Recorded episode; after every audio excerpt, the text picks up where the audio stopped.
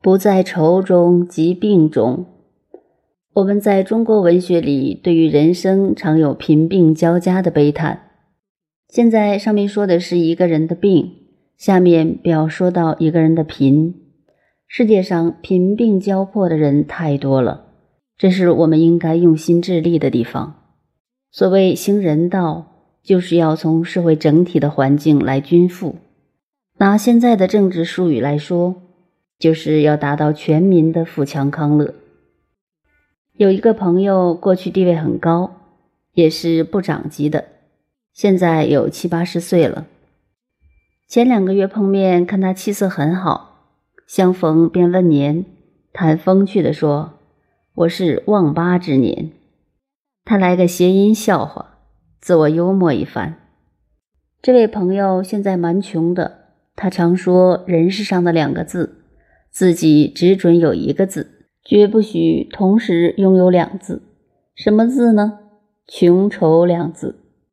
凡穷一定会愁，穷加上愁就构成穷愁潦倒。他虽然已到忘八之年，因为只许自己穷，绝不再许自己愁，所以能乐天知命而不忧。他真的做到了，遇见知己朋友仍然谈笑风生。另外一个人还告诉我关于他的故事，说某老还是当年的风趣。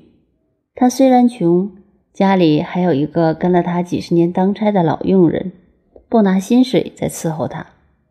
有一天，他写了一张条子，叫老佣人送到一个朋友那里。这个朋友知道他的情况，又是几十年的老交情，他有条子要钱，当然照给。这一天，他拿了一千块钱。然后到一家饭馆，吩咐配了几样最喜欢的菜，身上的香烟不大好，又吩咐拿来一听最喜欢抽的英国加利克牌的高级香烟。一个人慢慢享受，享受完了，口袋里掏出这一千元，全部给了茶房。茶房说要不要这许多，要找钱给他。他说不必回找了，多余的给小费。其实连那听外国香烟在内，他所费一共也不过三四百元。茶房说小费太多了，他仍说算了，不必找了。他以前本来手面就这么大，赏下人的小费特别多，现在虽穷，还是当年的派头。习惯了，自己忘了有没有钱，所以朋友们当面说他仍不减当年的风趣。他听了笑笑说。我就要做到这一点，两个字只能有一个：穷归穷，绝不愁。如果又穷又愁，这就划不来，变成穷愁潦倒，就冤得很。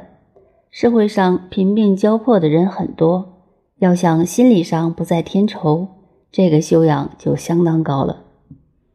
本篇上文提到伯牛的病，下面就提到颜回的穷。子曰。贤哉回也！一箪食，一瓢饮，在陋巷，人不堪其忧，回也不改其乐。贤哉回也！这几句看起来非常简单，但是要自己身体力行，历练起来就不简单了。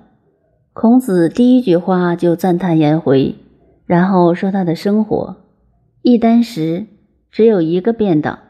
古代的便当就是煮好的饭，放在竹子边的器皿里。一瓢饮，当时没有自来水，古代是挑水卖，他也买不起，只有一点点冷水。物质生活是如此艰苦，住在贫民窟里一条陋巷中，破了的违章建筑里。任何人处于这种环境，心里的忧愁烦恼都吃不消的。可是颜回仍然不改其乐。心里一样快乐，这实在很难。物质环境苦到这个程度，心境竟然恬淡依旧。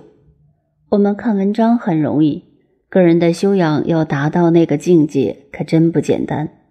乃至于几天没饭吃，还是保持那种顶天立地的气概。不要说真的做到，假的做到也还真不容易。颜回则做到了不受物质环境的影响。难怪孔子这么赞叹欣赏这个学生。三千弟子只有他做得到这个修养，而他不幸三十二岁就短命死了。近代人研究孔孟思想的，认为颜回是死在营养不良，虽然是一句笑话，但是大家对营养还是要注意到才对。